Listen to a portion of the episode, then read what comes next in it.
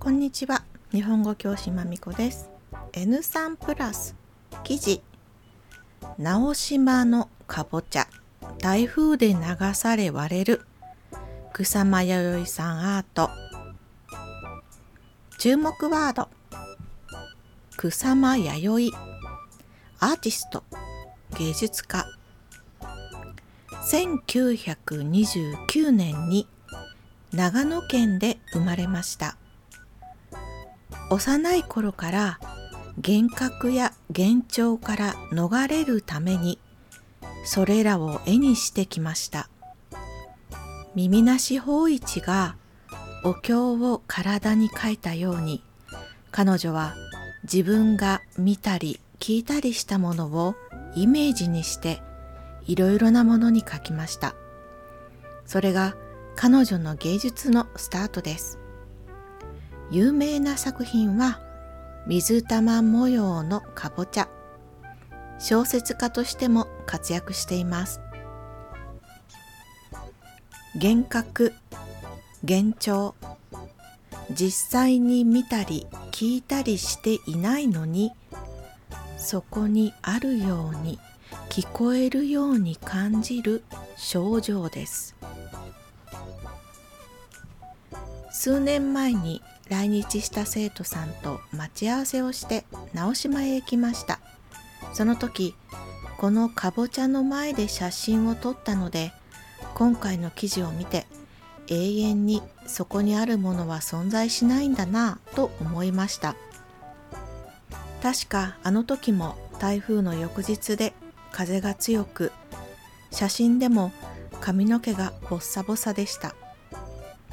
直島は島なのでもちろん船を使って行ったんですがその船の中でビジネスパートナーと口論をしたのも鮮明に覚えています。朝一番からヒートアップしましたが船が着くまでの間に片付いたのでよしとしました。紆余曲折ありましたが今では信頼できる人の一人です。モハメドさんお元気ですか？紆余曲折いろいろな出来事が重なって複雑になるという意味です。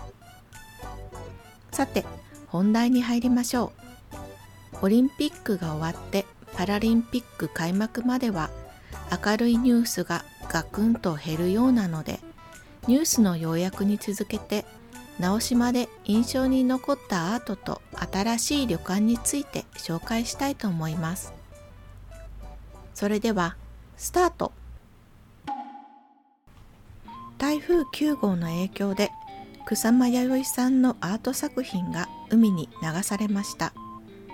黄色いかぼちゃをモチーフにした作品は高さ2メートル幅2.5メートルの強化プラスチック製で海に面した桟橋に設置されていました。所有するベネッセコーポレーションによると9日午前10時半ごろ作品を固定する金具が外れて海に流された後桟橋に何度も打ちつけられたということです。作品は社員が回収したものの3つに割れてしまったといいます。他各パーツにも大きな損傷が見受けられるということなので現在は破損した作品の状態を確認中です。修復方法は未定ですがまた再展示したいと言っています。桟橋船をつないで人の乗り降りや荷物の上げ下ろしに使うために木鉄鉄筋コンクリートなどで作った橋のことです。破損壊れたり傷ついたりすることという意味です。直島への行き方。橋のない島ですので船で行きます。香川県側は高松港から岡山県側は宇野港から車も乗るような大きなフェリーで行けます。フェリーの中には売店もあります。岡山駅から港がある宇野駅までは乗り継ぎが必要で1時間以上かかってしまうので時間の調整は必須です。岡山駅でレンタカーを借りてそのままフェリーに乗って直島へ行く方法もおすすめです。船のターミナルの近くにも草間さんの作品がありますので船を待つ間にもアートを楽しむことができます。またターミナルの中にはお土産物やレストランもありますが席には限りがありますのでゆっくりとすることはできないと思います。私にとっての見どころは地中美術館でした。クロード・モネやウォルター・デ・マリアの作品が地下の屋内に存在感を漂わせる美術館です。夏でも涼しく感じることができるでしょう。チケットは時間制で購入可能です。現在はコロナのせいでいろいろと変わってしまっていますのでホームページで確認してくださいね。美術館の中は迷路のようになっていて地上なのか地下なのかわからなくなる場所がいっぱいです。コンクリートの建物ですがなぜか落ち着く雰囲気があります。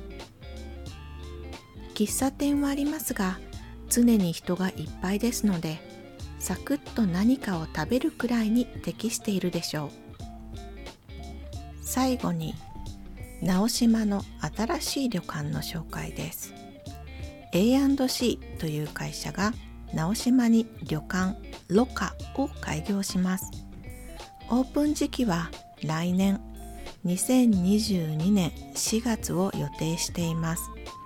ロカは直島の中心地まで徒歩2分の場所に位置し客室露天風呂を備えた全11室で構成されています。2022年4月から瀬戸内国際芸術祭が開催されます。日本のおもてなし文化を集結した旅館を新たにオープンすることで世界に向けて日本の文化とアートを発信していきたいということです。ぜひホームページでチェックしてみてくださいね。今日はここまでありがとうございました。終わり。